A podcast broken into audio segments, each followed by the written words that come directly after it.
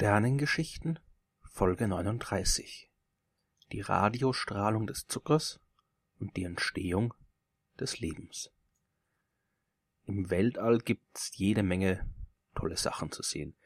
Die meisten davon kann man leider nur nicht wirklich sehen, nicht mit unseren Augen zumindestens. Deswegen bauen wir auch Teleskope, denn unsere Augen sind einfach zu klein und können zu wenig Licht sammeln. Aber nicht alles, was im Weltall interessant ist, gibt auch Licht ab oder reflektiert Licht. Wir Menschen sind einfach dran gewöhnt, nur einen kleinen Teil von dem sehen zu können, was wirklich da ist. Unsere Augen sehen nur einen kleinen Ausschnitt des kompletten elektromagnetischen Spektrums. Eben das, was wir Licht nennen. Aber es gibt noch viel mehr Licht. Infrarotlicht, ultraviolettes Licht, Röntgenlicht, Mikrowellenlicht und so weiter. Und auch Radiostrahlung ist nichts anderes als Licht. Eben nur Licht, das eine viel größere Wellenlänge hat als das, das wir normalerweise gewöhnt sind zu sehen. Und Radiowellen werden nicht nur künstlich erzeugt, es gibt jede Menge natürliche Quellen. Die Sonne gibt Radiostrahlung ins Weltall ab, genauso wie jeder andere Stern. Die supermassenreichen schwarzen Löcher den Zentren von Galaxien sind Quellen von Radiostrahlung, Neutronensterne und Pulsare senden Radiowellen ins All. Und sogar Planeten geben ihre eigene natürliche Radiostrahlung in den Weltraum ab.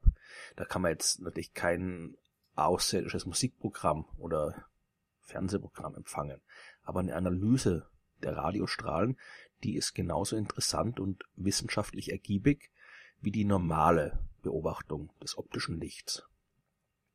Entdeckt hat man das Potenzial der Radioastronomie durch Zufall. Der Ingenieur Karl Jansky hat 1933 mit einer großen Antenne äh, von der Telefon- und Funkgesellschaft die Interferenzen untersucht, die beim transatlantischen Funkverkehr auftreten. Und dabei stieß er auf eine immer wiederkehrende Störquelle. Zuerst hat er gedacht, okay, das ist vielleicht die Sonne. Denn äh, das Signal ist alle 24 Stunden besonders stark geworden und die Erde steht ja alle 24 Stunden wieder genau in der gleichen Position zur Sonne wie vorher. Aber dann hat er gemerkt, dass es keine 24 Stunden waren, sondern nur 23 Stunden und 56 Minuten. Und ein Astronom hat Jansky darauf hingewiesen, dass es exakt die Länge eines sogenannten Sterntages ist, also der Zeitraum, den die Erde braucht, um sich in Bezug auf ein Objekt außerhalb des Sonnensystems einmal um sich selbst zu drehen. Denn äh, bezogen auf die Sonne dauert die Rotation natürlich ein bisschen länger, weil die Erde sich in den 23 Stunden und 56 Minuten wie auch ein Stückchen um die Sonne herum bewegt hat und deswegen noch ein bisschen nachdrehen muss, um wieder in exakt der gleichen Position zu sein. Und das dauert eben diese zusätzlichen vier Minuten und insgesamt sind es dann 24 Stunden. Die Störquelle, die Jansky gefunden hatte, die musste also irgendwo außerhalb des Sonnensystems liegen. Und die Position, die Jansky dann bestimmt hatte, die zeigte irgendwo auf die dichtesten Bereiche der Milchstraße. Damals wusste man noch nicht allzu viel über den Aufbau und die Zusammensetzung unserer Galaxie und Jansky kam zu dem Schluss, dass da irgendwelche großen Gaswolken sein müssen, die die Strahlung erzeugen und dass die Sterne und die Sonne keine natürliche Radiostrahlung abgeben. Heute wissen wir, dass Jansky das supermassereiche schwarze Loch im Zentrum der Milchstraße beobachtet hatte.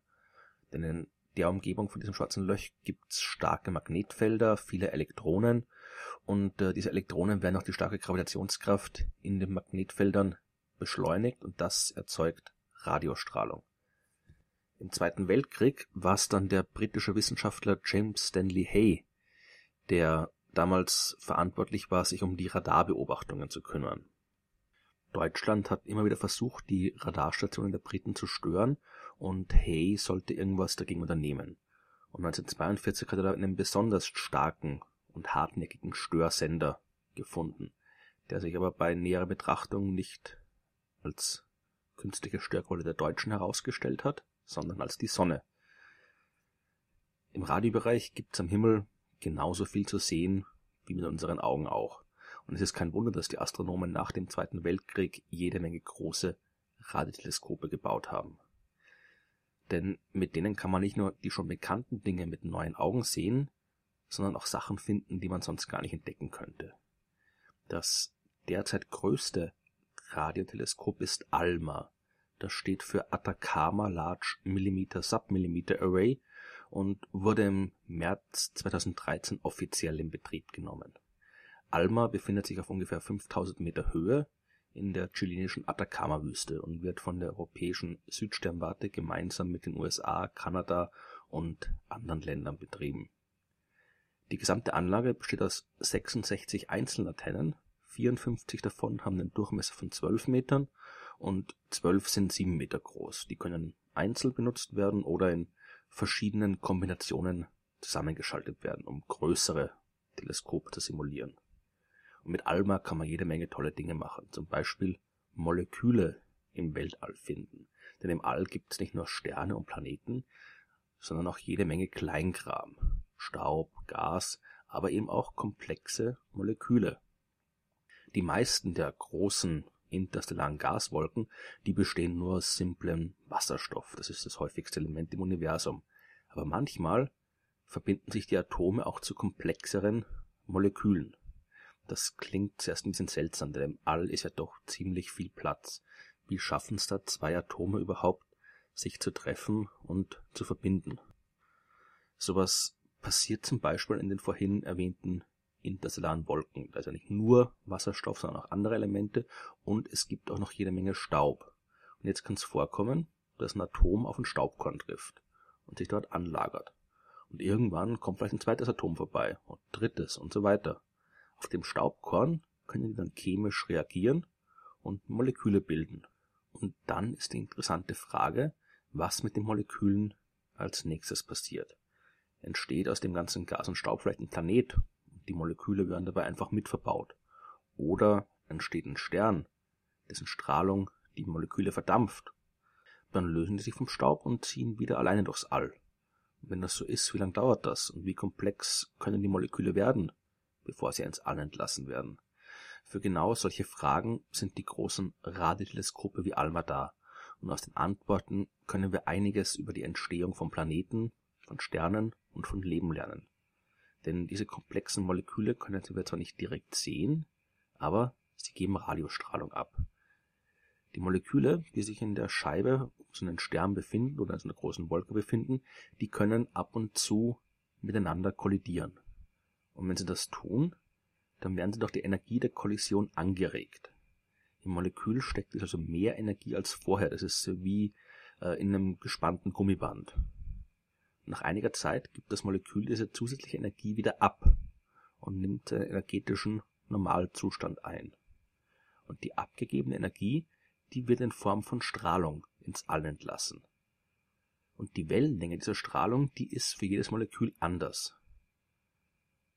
Man sucht also jetzt mit den großen Teleskopen wie ALMA nach dieser charakteristischen Radiostrahlung verschiedener Moleküle und das ist gar nicht so einfach, denn äh, die zu finden wird umso schwieriger, je komplexer die Moleküle sind. Denn je komplizierter der Aufbau ist, desto mehr Arten gibt's, so ein Molekül anzuregen und desto mehr Arten von Strahlung kann es abgeben.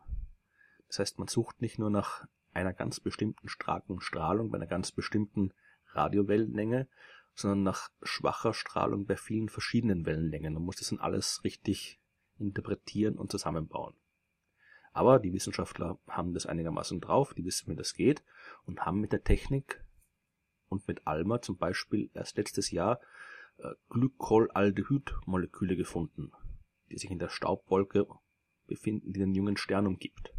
Dieses Glykolaldehyd ist im Wesentlichen nichts anderes als Zucker.